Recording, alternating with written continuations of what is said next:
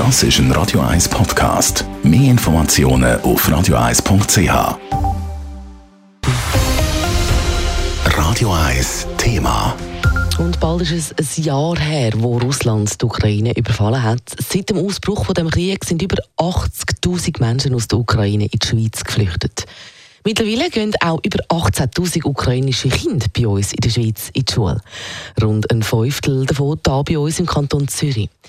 Wie gut hat die Integration geklappt? Und wo gibt es auch nach einem Jahr immer noch grosse Herausforderungen? Über das berichtet der Dave Burkhardt. 17 Prozent der ukrainischen Kinder, die in der Schweiz in die Schule gehen, machen das im Kanton Zürich. Damit hat Zürich bis jetzt mit Abstand am meisten ukrainische Kinder zugewiesen bekommen, vor den Kantonen Bern und Watt mit je etwa 10 Prozent. Die Integration ins Schulsystem hätte eigentlich problemlos funktioniert, sagt der Präsident vom Zürcher Lehrerinnen und Lehrerverband, der Christian Hugi. Ich meine, die Schweiz ist, äh, ist sich gewöhnt, dass immer wieder Familien zuwandern und dementsprechend auch Kinder müssen aufgenommen werden. Die grosse Herausforderung ist jetzt, dass natürlich in sehr kurzer Zeit sehr viele Schülerinnen und Schüler in der Klasse müssen aufgenommen werden. Und sie sind halt auch nicht gleichmäßig verteilt. Das heisst, es ist in den Schulgemeinden aufwendiger und anspruchsvoller als in anderen. Die Kinder ins Schulsystem zu bringen, ist aber eins. Dann gäbe es schon ziemliche Herausforderungen, zum Beispiel die Sprache. Nachher im Alltag ist tatsächlich die Sprache die Hauptausforderung und zwar sowohl mit den Schülerinnen und Schülern wie auch mit den Eltern von diesen Schülerinnen und Schülern, sofern sie nicht Deutsch können oder Teil kann man sich auch mit Englisch behelfen, aber die Sprache ist immer die erste grosse Hürde natürlich. Das ist aber ein Vorteil, dass Kind in Sachen Integration super sagen, sagt Christian Hugi weiter.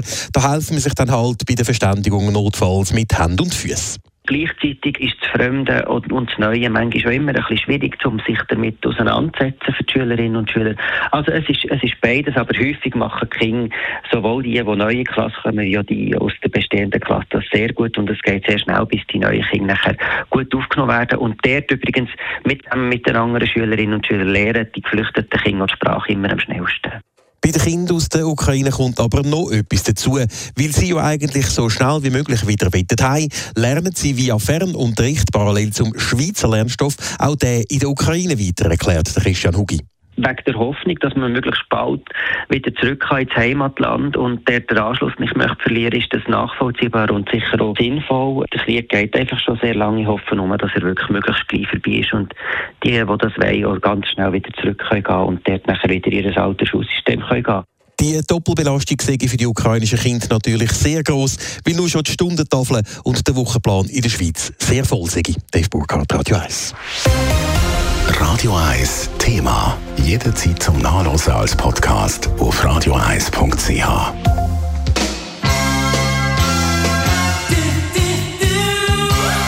Radio 1 ist Ihre Newsender. Wenn Sie wichtige Informationen oder Hinweise haben, rufen Sie uns an auf 044 208 1111 oder schreiben Sie uns auf redaktion.radio1.ch.